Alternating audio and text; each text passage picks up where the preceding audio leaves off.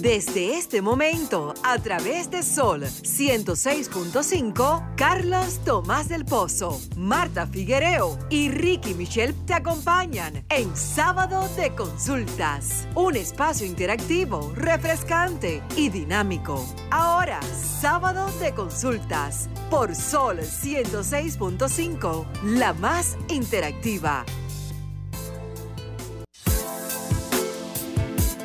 Señores, Feliz tarde, feliz tarde. Bienvenidos a otra entrega más de Sábado de Consultas, el interactivo de la orientación a través de la plataforma de Sol 106.5 junto a la bellísima Marta Figuereo.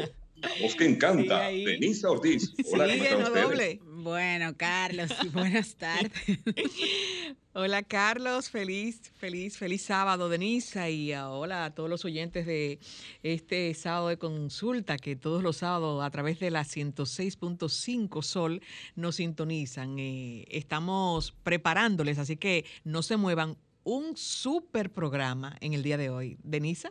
Hola Carlos, hola Marta, hola cada uno de los que conforman parte de este staff de sábado de consultas que a través de la 106.5, como bien dice Marta, llegan a todos los hogares dominicanos y justamente hoy en un sábado, Carlos, completamente soleado. ¿Cómo le gusta a ustedes? Eh, sí, Muy bien, aunque la temperatura está muy elevada en la mayor parte del país eh, la verdad es que nos quedan unas eh, seis semanas de más intenso calor, aunque hay que reconocer que en República Dominicana no se diferencian mucho las estaciones. Este año nos dieron un crédito adicional con respecto a, unas temperaturas frescas, pero parece que ya en esta etapa final, eh, que se aproxima la etapa final del año, nos la van a cobrar esa, esos avances que nos dieron.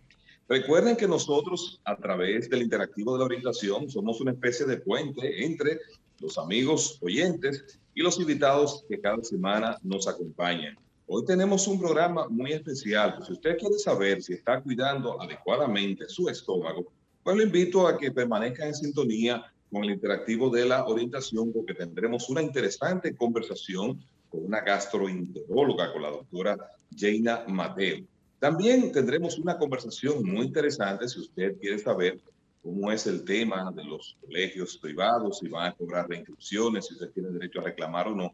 Tendremos una interesante conversación con el experto en Derecho al Consumidor, el licenciado Jesús Pérez Marmolejos. Interesante. Recuerden nuestras redes. La del programa es arroba consulta rd, tanto para Twitter, Facebook e Instagram. La nuestra es arroba Tomás 01 tanto para Twitter e Instagram. Y a través de estas redes o de la línea telefónica, usted se puede sumar a estas interesantes conversaciones que vamos a ir sosteniendo durante el desarrollo del espacio para que hagan sus preguntas o nos cuenten cuáles han sido sus experiencias o sus vivencias en los temas que vamos abordando. Ustedes, eh, jóvenes, ¿cuáles son sus redes? Muchas gracias. Eh, puede seguir eh, entrevistándonos por jóvenes. La mía es Figuereo M. Marta en Instagram y Figuereo Rayita Abajo en Qué en todas las plataformas digitales como arroba Denisa Ortiz. Qué bien. Antes de entrar en el contenido del espacio, nosotros siempre pasamos una mirada acerca de las cuáles son las tendencias o las informaciones más relevantes o las innovaciones que acontecen en el mundo y en nuestro país también. Hoy queremos dirigir nuestra mirada hacia un reciente estudio que acaba de salir que es muy preocupante. Tiene que ver con el cuidado a las costas y sobre todo a esas barreras de corales. Pues este estudio revela, un estudio que fue dado a conocer hace apenas unas horas, revela que la Ribera Maya, ustedes saben que el México tiene una parte del Caribe, la Ribera Maya está ubicada en esa parte del Caribe mexicano. Ah, se están arrojando cerca de nada más y nada menos que 200 toneladas al año de residuos que tienen que ver con cremas o protectores solares. O sea, estos protectores solares que se utilizan para protegerse de la radiación o se utilizan muchas veces para broncear, resulta que los residuos terminan entrando en contacto con el agua y ya se ha medido que son cerca de unas 200 toneladas y esto pues está poniendo en peligro la segunda barrera de coral más grande del mundo que se encuentra precisamente en ese Caribe mexicano. Eh, los entendidos establecen que urgen que se, establezcan normas de uso de este tipo de productos para evitar que la contaminación siga afectando esta, esta importante barrera coralina marina. En el 2018, por ejemplo, eh, países como Hawái, eh, Tailandia, Aruba, Islas Vírgenes, entre otros, establecieron regulaciones para evitar que esos componentes químicos contengan eh, óxido como oxibenzona, dinazoto y también alcanfor. Están solicitando a los bañistas, a los turistas de todo el mundo que también pueden utilizar barreras mecánicas como son sombreros y gafas para protegerse de la radiación ultravioleta y así disminuir el consumo de este tipo de sustancias. Bueno, muy interesante. Yo, en mi mirada se, eh, la tengo puesta en lo que veo cada día al salir a la calle y pienso que hay canciones que retratan excelentemente lo que nosotros hacemos en el diario vivir. Es la canción de Héctor Lavoe que dice que la calle es una selva de cemento. Y realmente nuestras calles en la República Dominicana, eso es lo que son. Eso es lo que se ha convertido en una selva de cemento. Eh, y vemos choferes que son fieras humanas manejando vehículos eh, llenos de gente, de gente que muchas veces ni se da cuenta el peligro que afrontan cuando estos, eh, estas fieras eh, hacen y cortan cada, cada calle para hacerle la delantera a la guagua que va adelante. Y lo veo así porque eh, caminando a la autopista de, las Américas, esta autopista de San Isidro, hay unas guaguas que transportan la toronja a Duarte. Son unas guaguas pequeñas que parecen que es un motor, pero con cuatro ruedas. Y como ellos se sienten pequeños, que pueden caber donde sea, óyeme, tú tienes que estar pendiente de tú no darle a esas guaguitas y yo no entiendo cómo los pasajeros que van dentro de esa, de esa guagua que la maneja una fiera en esta selva de cemento que son nuestras calles, eh, no se percatan de que ellos están en un peligro y le dicen algo. Entonces me voy a San al Intran y busco qué significa educación vial. Pero aquí no hay educación vial. su función es el fortalecimiento de la educación vial de la ciudadanía respeto a las normas de tránsito y ejecución de políticas de educación vial.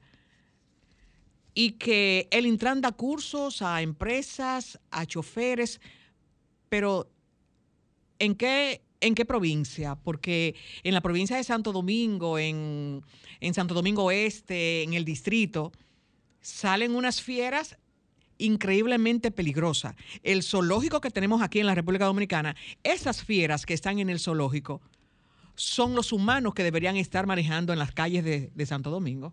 Esa es mi mirada. Por favor, vamos a respetar las leyes de tránsito.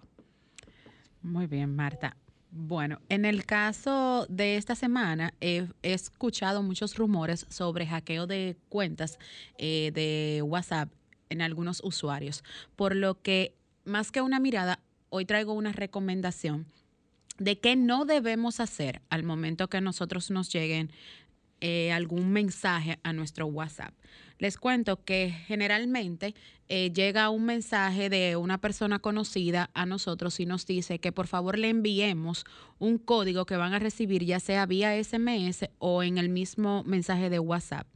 Este código no deben enviárselo a nadie, ni siquiera a tu hermano, tu papá, tu mamá, quien sea que te escriba, que te solicite que le, que le envíes el código que te llegue a través de un SMS, envíaselo. Si te piden dinero, llámalos para confirmar qué tan cierta es la información, porque una vez que envías ese código a la persona que sea y su WhatsApp ha sido hackeado, tienes un plazo muy largo y el proceso es muy distante también para poder recuperar ese, ese WhatsApp. Y en caso de recuperarlo, porque hay algunos hackers que no permiten que tu usuario se suelte. Es decir, que el número que tú estás utilizando en estos momentos, tú lo, lo vuelvas a poder recuperar. Esas son las recomendaciones que traemos en la tarde de hoy, Carlos, a no enviar ni tampoco compartir con nadie vía SMS o a través de un WhatsApp eh, un código que te llegue a tu, a tu celular para evitar el hackeo de tu cuenta de WhatsApp. Bueno, la verdad es que es muy interesante esta situación, pues ya he visto que han sido víctimas varias personas, tanto familiares, amigos cercanos, de estas travesuras y que no se ve lo grave de todo esto es que no hay una respuesta por parte de las autoridades. El proceso de hacer reclamaciones legales se torna tedioso, la gente termina cansándose y cada vez más personas eh, siguen cayendo en esta lamentable trampa. Relativo rápidamente, lo que decía Marta con respecto a los inconvenientes en la educación y esa competencia que uno ve en las vías entre esos gobiernos, disputándose los pasajeros. El vuelo y te reitero, Marta, lo que me dijo hace muchos años una persona. Eh, decía, mire, amigo, una vez que ocurría una queja precisamente por un tema de tránsito, me decía, mire, amigo, lo que pasa es que antes la gente andaba en burro, pero ahora entonces los burros son los que andan en carro. Imagínate cómo se va a resolver esto. Eh, así es, Carlos. Vamos a, una, a nuestra primera pausa y cuando retornemos ya estaremos en la consulta de salud. Estás escuchando el interactivo de la orientación, sábado de consultas. Llegamos con un país exigiendo justicia, donde algunos se creían intocables Rápidamente designamos una Procuradora General independiente que enfrenta la corrupción, la impunidad, sin vacas sagradas para recuperar lo que te pertenece. No son promesas, son hechos. Estamos cumpliendo, estamos cambiando. Conoce más en estamoscumpliendo.com. Gobierno de la República Dominicana. La gran oferta visual. Monturas más lentes por solo 1,500 pesos. Una visión. Óptica López Plaza Central. Kilómetro 7 y medio de las Sánchez y Jumbo Luperón. Monturas a la moda. Al mejor precio. Por solo 1,500 pesos. Una visión. Examen de la vista digital gratis. Óptica López. Plaza Central. Kilómetro 7 y medio de las Sánchez y Jumbo Luperón. Óptica López. Tu mejor visión en sábado de consultas. Cápsula de turismo.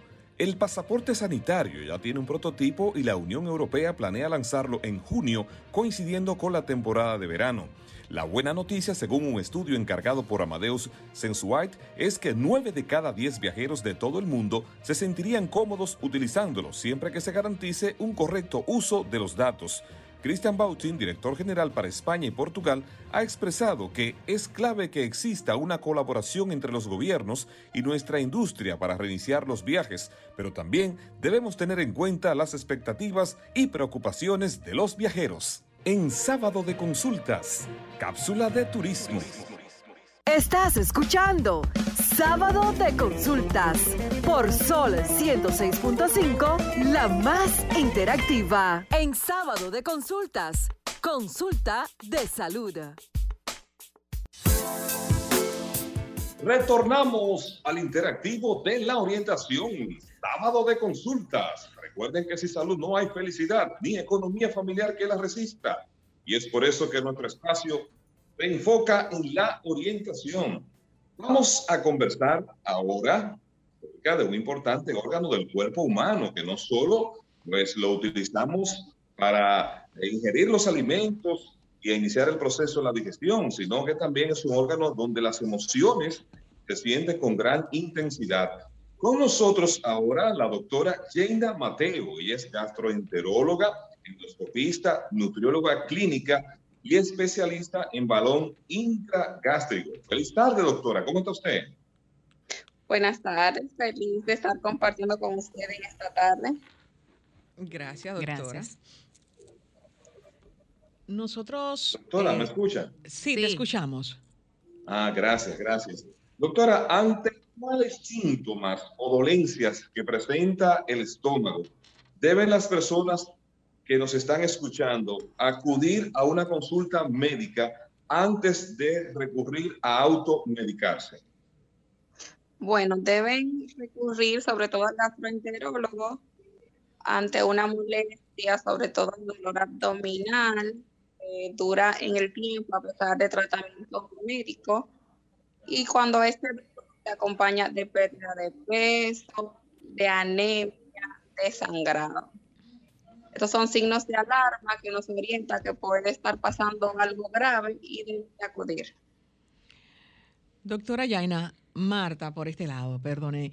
Eh, dependiendo de, los países y de, la alimentación, en el caso de la República Dominicana, ¿cuáles son las enfermedades digestivas con más incidencia en la población? Bueno, aquí en República Dominicana las más frecuentes es la infección por Helicobacter pylori, que, que esta va a conllevar a una gastritis aguda, una gastritis crónica y muchas veces hasta cáncer gástrico. Doctora, ¿qué es el Helicobacter pylori y qué lo provoca? Ah, excelente pregunta. Bueno, el Helicobacter pylori es una bacteria gran negativa que tiene forma helicoidal, por eso el nombre de Helicobacter, y contiene flagelos, que eso le ayuda a movilizarse dentro del estómago esta va a producir gastritis, como dije anteriormente, que si no se controla a tiempo puede llevar a una gastritis crónica, un linfoma y hasta cáncer gástrico. Bien, doctora, de la dieta común que generalmente las personas eh, consumen en nuestro país, ¿cuáles son los principales alimentos o combinaciones de estos que provocan acidez estomacal o indigestión con mayor frecuencia? Generalmente los eh, alimentos cítricos, sobre todo frutas, como el limón, la piña, naranja, chinola, la cereza, los picantes, las bebidas gaseosas, los alimentos muy condimentados. Ok. ¿Qué les parece a ustedes?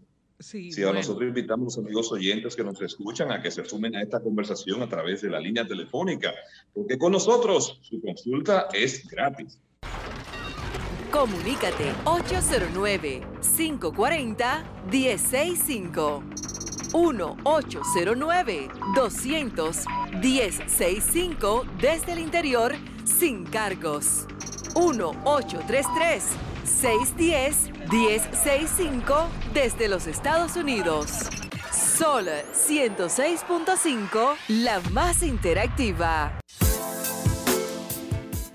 Retornamos al interactivo de la orientación con esta interesante conversación con la doctora Jaina Mateo, endoscopista, nutrióloga clínica, gastroenteróloga y también especialista en balón intergástrico. Nosotros conversábamos eh, la pregunta anterior de Denisa con relación a qué era el Helicobacter pylori, la doctora también, dentro de las enfermedades eh, más comunes en la República Dominicana, hablaba de esta.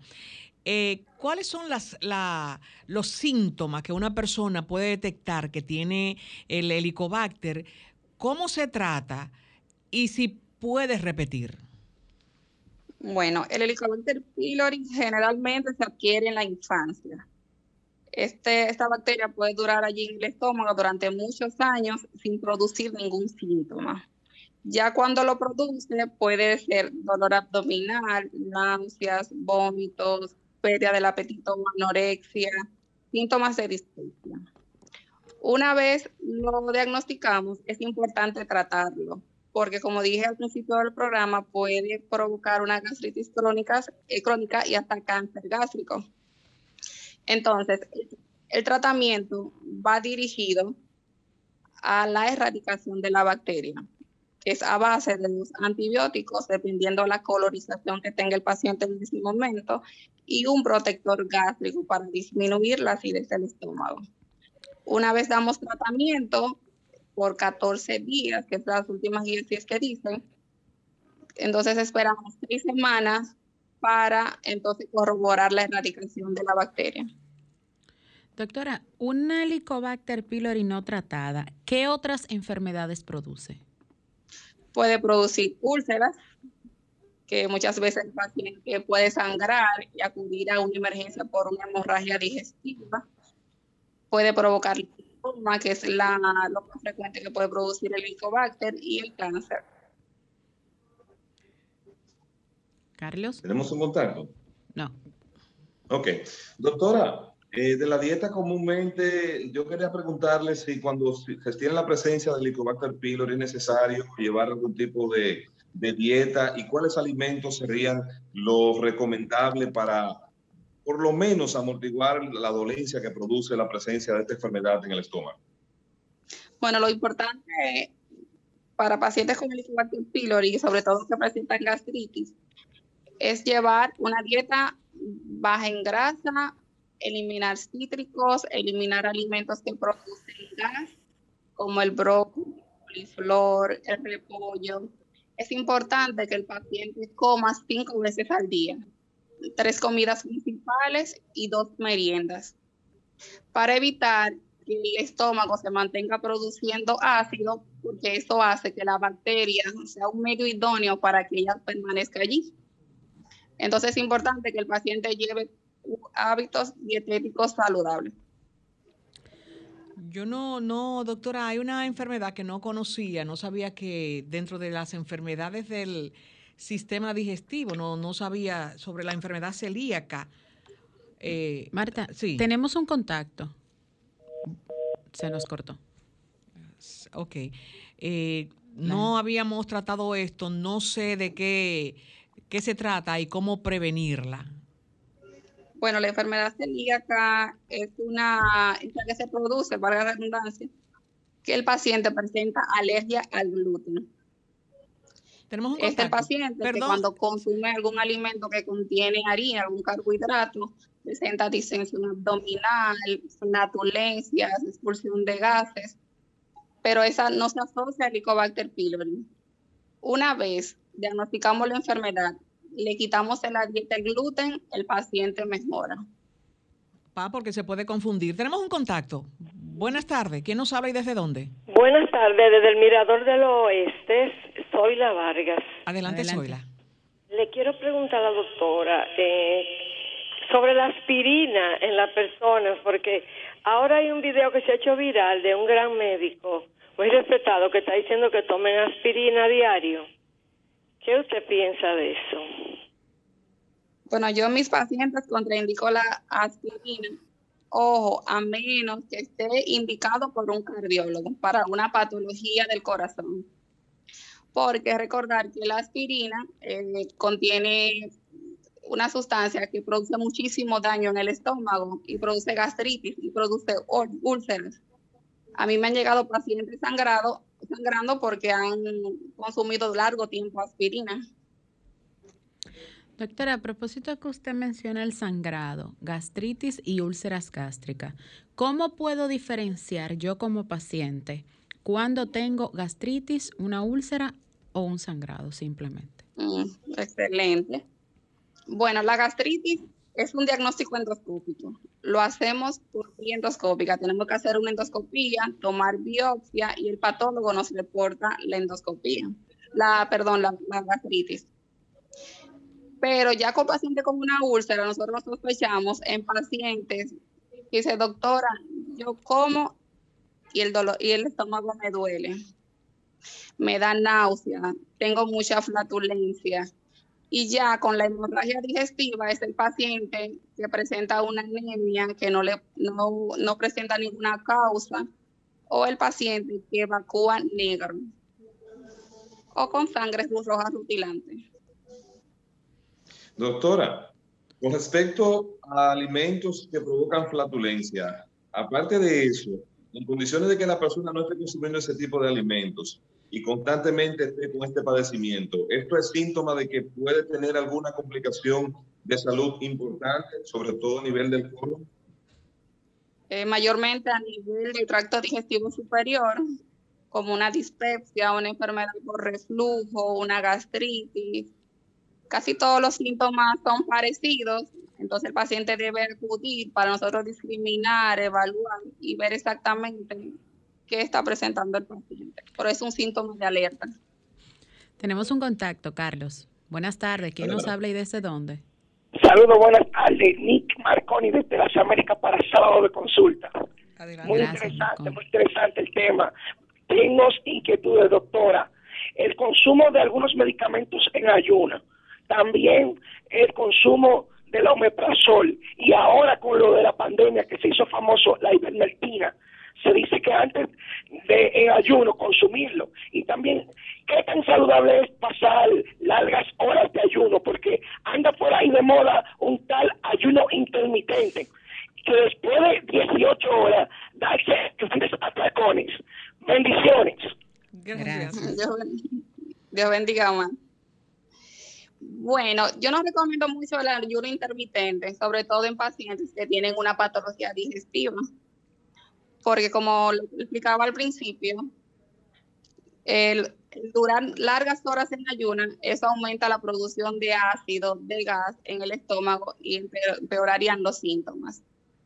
En cuanto a los tratamientos en ayuno, si toman mucho, lo ideal es tomar 30 minutos antes un inhibidor de bomba de protones que vaya alcalinizando el estómago y pueda estar preparado para recibir todos esos medicamentos.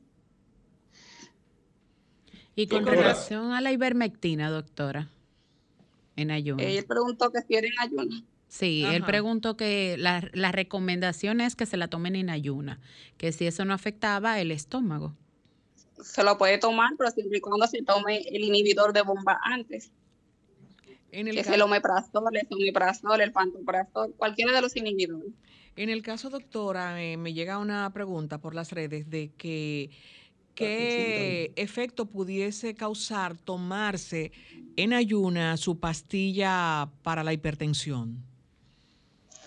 Siempre los cardiólogos recomiendan un inhibidor de bomba porque no es bueno que el estómago en ayuna tomarse un medicamento así, porque puede producir muchísimo malestar. Por eso siempre que usted se va a tomar, no solo para la presión, sino para cualquier otra patología, es bueno siempre tomarse el protector gástrico antes. Doctora. Doctora. Adelante. Perdóname, Denisa, y brevemente, una inquietud que nos llega a través de las redes sociales. Las personas que generalmente son consumidores de bebida alcohólica, que tienden a sentir ya molestia a nivel estomacal, dolor de estómago, que quizás pudieran estar padeciendo alguna gastritis y no lo saben. ¿Es recomendable que esas personas utilicen, por ejemplo, omeprazol para calmar la dolencia y la acidez y continúen luego que se mejoran consumiendo alcohol? No, ya si es consumidor de larga data de alcohol, es importante que acuda porque el alcohol es un factor para producir más patologías digestivas como la gastritis, puede producir también cáncer de colon, no solo actúa y también daño hepático, por supuesto, que puede llevarlo a una cirrosis hepática. Entonces es importante acudir. Doctora, nos consultan por las redes sociales. ¿Por qué no mejora, a pesar de tomarme antiácidos, una acidez estomacal? ¿por qué no mejora? Habría que buscar la causa de, por qué la está produciendo. Por eso es importante no automedicarse. Yo no, en acidez, yo no mando antiácidos porque se aumenta la acidez. Entonces hay que dar un medicamento que bloquee la producción de ácido en el estómago para que el paciente pueda presentar mejoría. Por eso pero debe acudir para buscar la causa de esta acidez. Y por ejemplo, ¿qué puede provocar una acidez estomacal? ¿Algún la puede provocar muchas cosas. La puede provocar la gastritis, la puede provocar una enfermedad por reflujo, la puede provocar una dispepsia. Son muchas las causas. Por eso es importante acudir, evaluar al paciente para dar una causa que le está produciendo. Carlos. Doctora, tengo una otra inquietud también que nos llega por las redes. ¿Cuál es la diferencia entre una gastritis y una gastroenteritis? La gastritis, es un diagnóstico endoscópico, es la inflamación del estómago. Y la gastroenteritis es la, enfermedad que se produce cuando el paciente presenta náuseas, sobre todo vómitos y diarreas, producto de algunos parásitos. Entonces ahí nosotros llamamos gastroenteritis. Tenemos un contacto. Buenas tardes, ¿quién, no, ¿quién nos llama y desde dónde? Buenas tardes. Hola. Sí, bueno, una pregunta para la doctora, ¿todavía está ahí? Sí, adelante con su inquietud. doctora, que usted dijo que cuando alguien tiene acidez, usted no recomienda antiácido porque produce más acidez. ¿Cómo funcionan los antiácidos entonces y qué usted recomendaría? Gracias, muy amable. Yo regularmente para acidez recomiendo los inhibidores de bomba de protones, que es el omeprazol, el esomeprazol, cualquiera de la familia y también hábitos dietéticos, sobre todo alimentos que vayan a exacerbar más la acidez. En el, en el caso de la mayoría de las enfermedades eh, digestivas, eh, de los problemas, casi todas tienen un máximo común denominador, que es la molestia, el malestar estomacal. ¿Necesariamente hay que hacer endoscopía para determinar cuál es la que te afecta? Dependiendo la edad del paciente y los síntomas. Ante síntomas de alarma como anemia, pérdida de peso, un dolor que se mantiene en el tiempo, sí debemos realizar endoscopía y en pacientes mayores de 45 o 50 años que presenten dolor abdominal, también es mandatorio realizar endoscopía.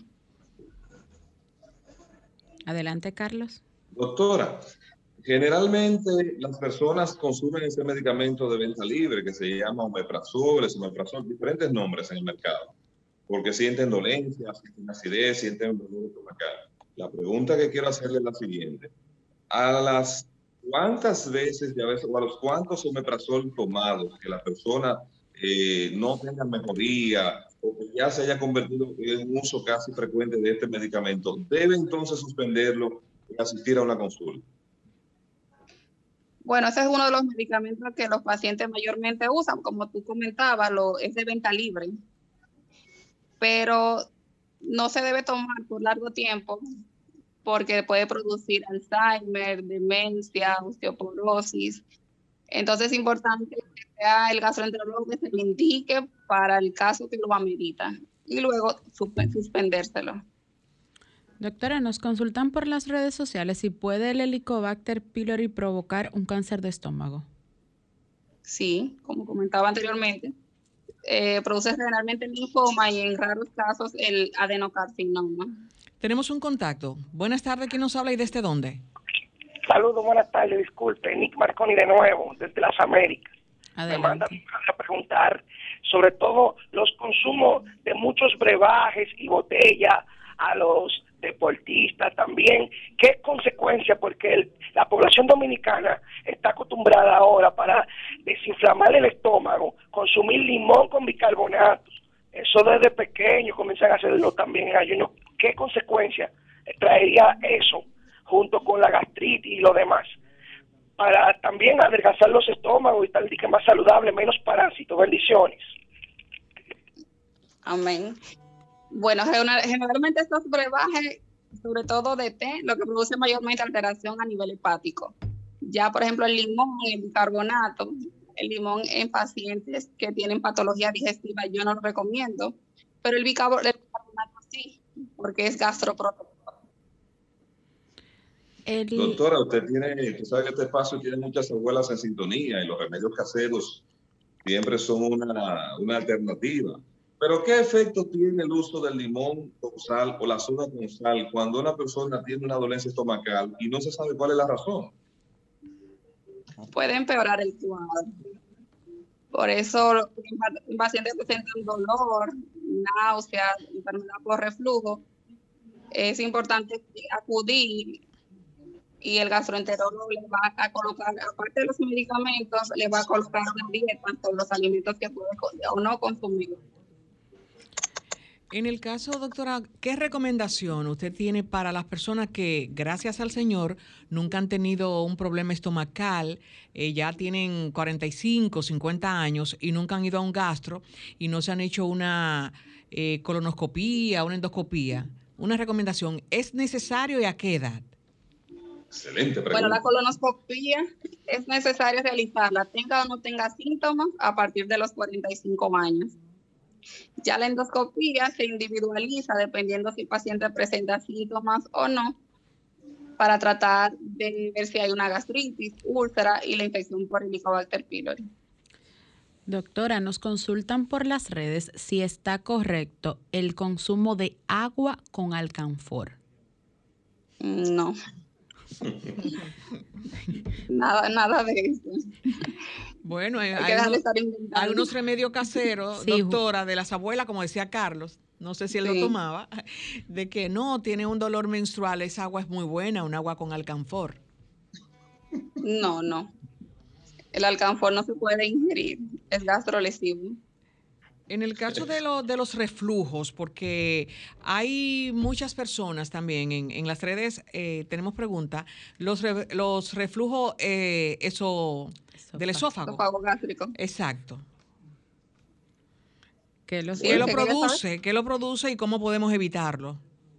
Bueno, la enfermedad por reflujo puede estar producida por una hernia hiatal, que esa la podemos diagnosticar a través de la endoscopía, por algunos alimentos. Entonces, es importante, una vez presentamos estos síntomas, acudir. Entonces, tiene que eliminar el limón, la piña, naranja, la cereza, el picante, si fuma tiene que abandonar el hábito tabáquico, el alcohol, si está en sobrepeso, bajar de peso. Entonces todas esas indicaciones se las damos en la consulta. ¿Y qué provoca una hernia hiatal, doctora? Bueno, una hernia hiatal, eso es una debilidad que hay allí en, entre el hiato esofágico, entre el esófago y el estómago. Entonces, cuando hay una debilidad a nivel del esfínter, el esófago no puede, cuando, vamos a explicarlo, cuando la comida baja, ese esfínter cierra para impedir que suba. Entonces, al haber una debilidad allí, sube todo el contenido gástrico hacia el esófago. Entonces, eso también produce muchos síntomas de reflujo. Doctora, muy agradecido de esta conversación. Usted tiene una gran capacidad didáctica de explicar pues, todos los procedimientos que tienen que ver con las enfermedades que afectan al sistema digestivo. Específicamente hoy conversamos acerca del estómago. Déjenos por favor sus contactos y sus redes sociales. Así es, gracias. Estamos en el Centro Médico UCE, en el edificio profesional Pedro Guarionex López, los días martes y jueves. Pueden hacer su cita, el número de teléfono 809 951 2244 bueno, ha sido una interesante conversación con la doctora Jena Mateo, gastroenteróloga. Mantenga la sintonía porque todavía tenemos más contenido de sábado de consultas. Estás escuchando el interactivo de la orientación, sábado de consultas. Retornamos interactivo de la orientación y ahora nosotros vamos a tener una interesante conversación con un experto en el derecho al consumidor, se aproxima la apertura del año escolar ahora en septiembre y esto pues siempre trae preocupaciones a las familias por el tema de los presupuestos.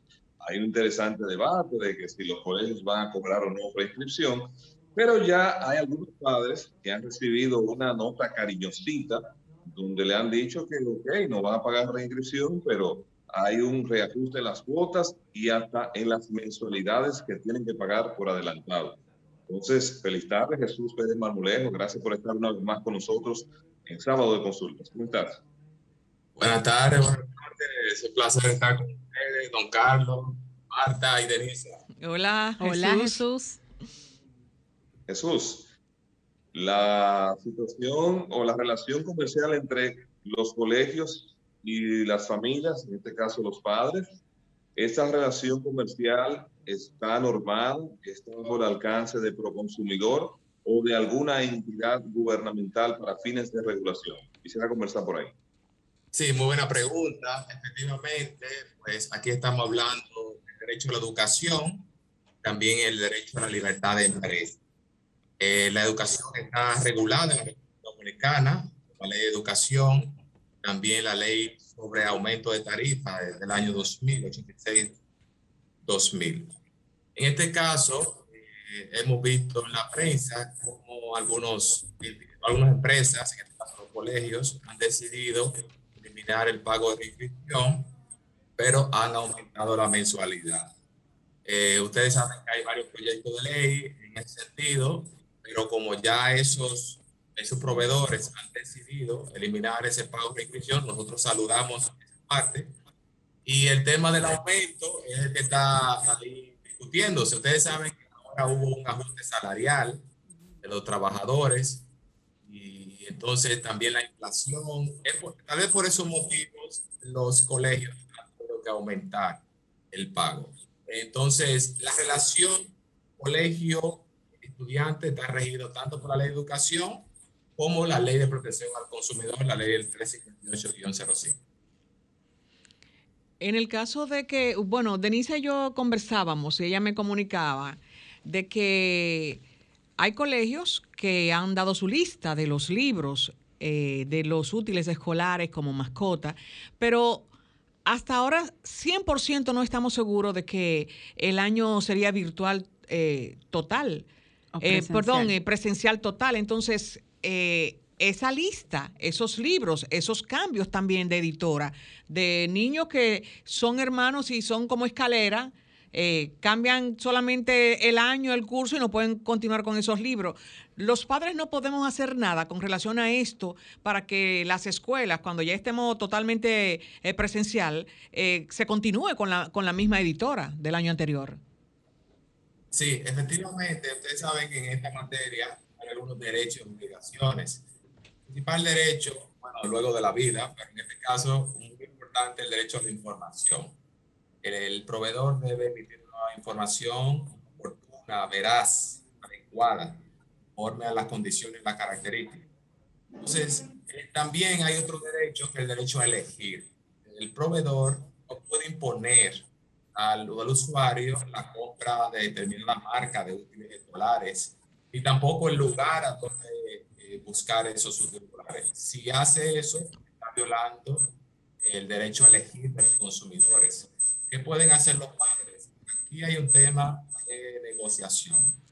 Eh, cualquier situación con respecto a lo que es el aumento de la tarifa, el tema de los útiles escolares, la virtualidad, la presencialidad, es bueno que haya una conversación entre las asociaciones de padres de los colegios con la entidad eh, directiva de los colegios, que lleguen a un consenso.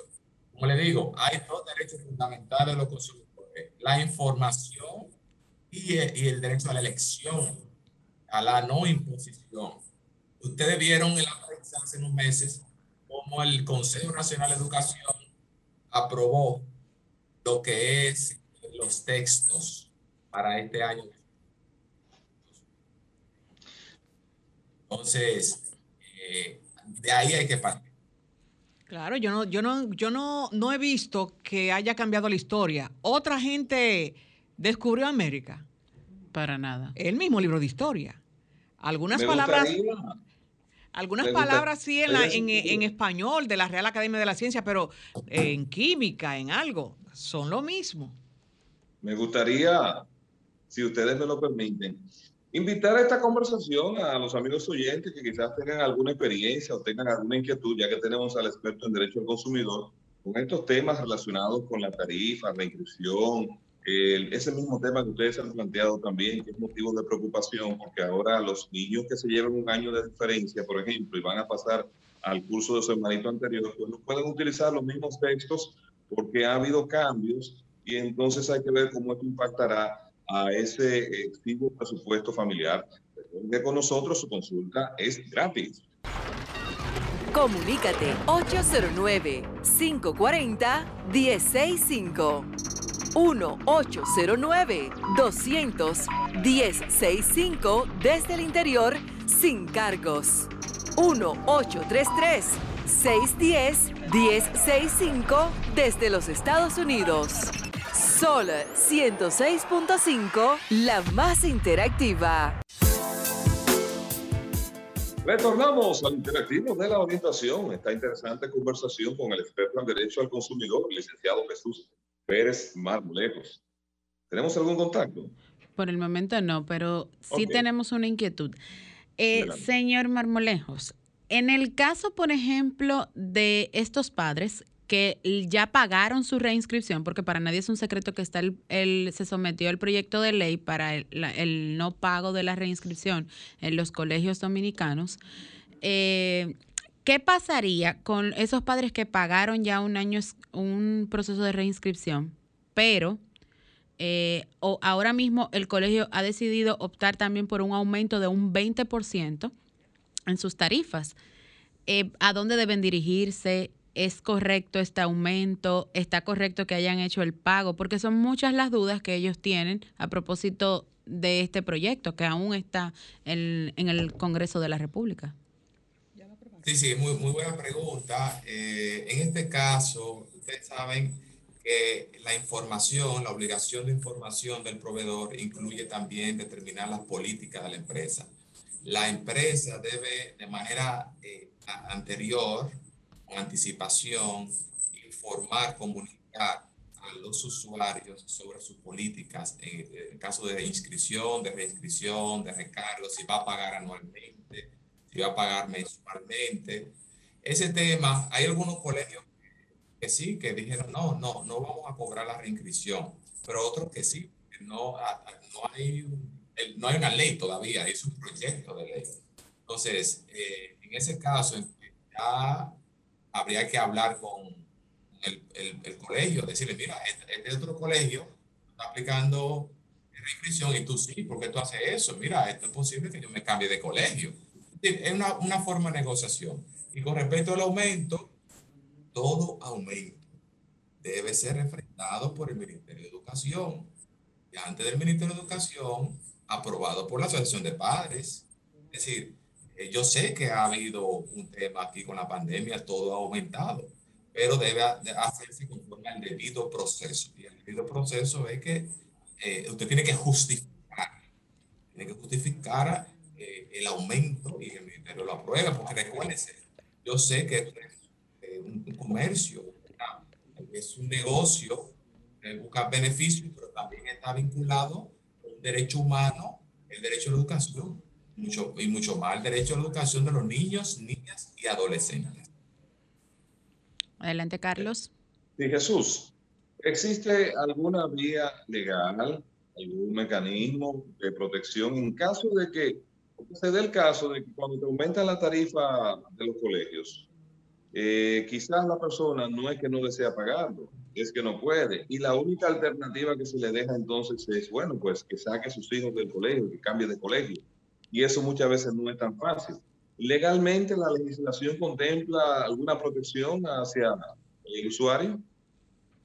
Fíjese, eh, en ese caso es muy importante, ya lo ha dicho el Tribunal Constitucional, el hecho de que un padre no pague el colegio no, no, no puede repercutir en el hijo, en los hijos.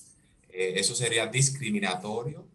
Ahí hay un debido proceso que tiene que luego el colegio remitir al distrito escolar para que inscriban ese niño próximo año en educación pública. Eh, es decir, y tampoco se puede retener las notas porque no haya pagado. Yo entiendo que en ese caso hay algunas prácticas, por ejemplo, eh, hay algunos colegios que están exigiendo eh, previamente firmar unos compromisos de pago. Eso podría ser una práctica dentro de lo razonable, pero no puede las consecuencias de los padres achacarse a los hijos. Entonces los, los colegios no pueden discriminar eh, el tema de, de, pagos. En caso de, si, si lo hace, pues entonces tiene que hacer su denuncia al Ministerio de Educación y, por lo menos canalizarlo con la Asociación de Padres de ese colegio. Decía con la asociación. Jesús. Sí. Muy agradecido, se nos fue el tiempo ahí de esta interesante conversación. Déjanos tus contactos y tus redes. Sí, nos pueden comunicar a través de las redes sociales, arroba Pérez Marmolejos en Twitter, Facebook e Instagram. Y también el teléfono 809-549-6956. A la Bueno, muchas gracias. Encantada Jesús. Feliz fin de semana. Bye. Bye. Vamos a una breve pausa y retornamos de inmediato con el resto de la parte final de Sábado de Consultas, el interactivo de la orientación. ¿Cómo anda el clima con Denise Ortiz? Bueno, Carlos, para nadie es un secreto que en el fin de semana largo, que muchas personas pensaron, ay, me voy a solear, voy a tener mucho sol. Bueno, pues eh, lamentablemente Grace nos jugó una mala jugada y hubo eh, eh, muchas tormentas eléctricas, e incidencia de agua, pero para esta semana, a pesar de que tenemos sobre la República Dominicana, estará bajo la incidencia también de una onda y de la vaguada en altura, lo que favorecerá que el clima se encuentre parcialmente nublado, como hemos visto el día de hoy, en algunas ocasiones sobre algunos litorales, sectores del litoral costero del sur del país, en horas matutinas tendremos la presencia de aguaceros tanto con tronadas eléctricas y en otros casos solo ráfagas de viento. Es, eh, ya podemos anunciar que según la Oficina Nacional de Meteorología, la tormenta tropical Henry se encuentra localizada a 315 kilómetros del sureste de Cape Ateras, en Carolina del Norte, y que no presenta peligro para la República Dominicana. Qué bueno. En tanto, Grace, que pasó por acá como depresión, está ahora en la Ciudad de México como huracán y tiene unos vientos sostenidos de 150 kilómetros por hora. La Oficina Nacional de Meteorología se mantiene alerta, vigilando todo lo que es eh, la incidencia de las vaguadas, porque recuerden que tanto agosto como septiembre son los meses de la temporada alta, de la temporada ciclónica más alta en lo que es incidencias de tormentas, depresiones ciclones y huracanes. Eh, recordarle a toda la población dominicana que aunque mm, habrán aguaceros dispersos y otros temas, las temperaturas se mantienen entre 32 y 34 grados la máxima, un poco caliente, y la mínima entre 22 y 24 ropa ligera, consumo de líquido, preferiblemente agua para mantenernos hidratados, evitar la exposición en el sol en horario de 11 de la mañana a 4 de la tarde y en caso de exponernos, pues tratar de usar la debida protección como filtro solar por encima de los 50 HUV. Así anda el clima, Carlos. Llegamos a la parte final del interactivo de la orientación, como siempre, agradecido de la sintonía de todos los oyentes a consumir mucho líquido, preferiblemente agua. Agua, agua, water. Y a cuidarse en las carreteras. Así que hasta el próximo sábado, Denise Ortiz, Marta Figuereo y Carlos Tomás del Pozo. Bye, bye. bye. Sol 106.5, la más interactiva. Una emisora RCC Miria.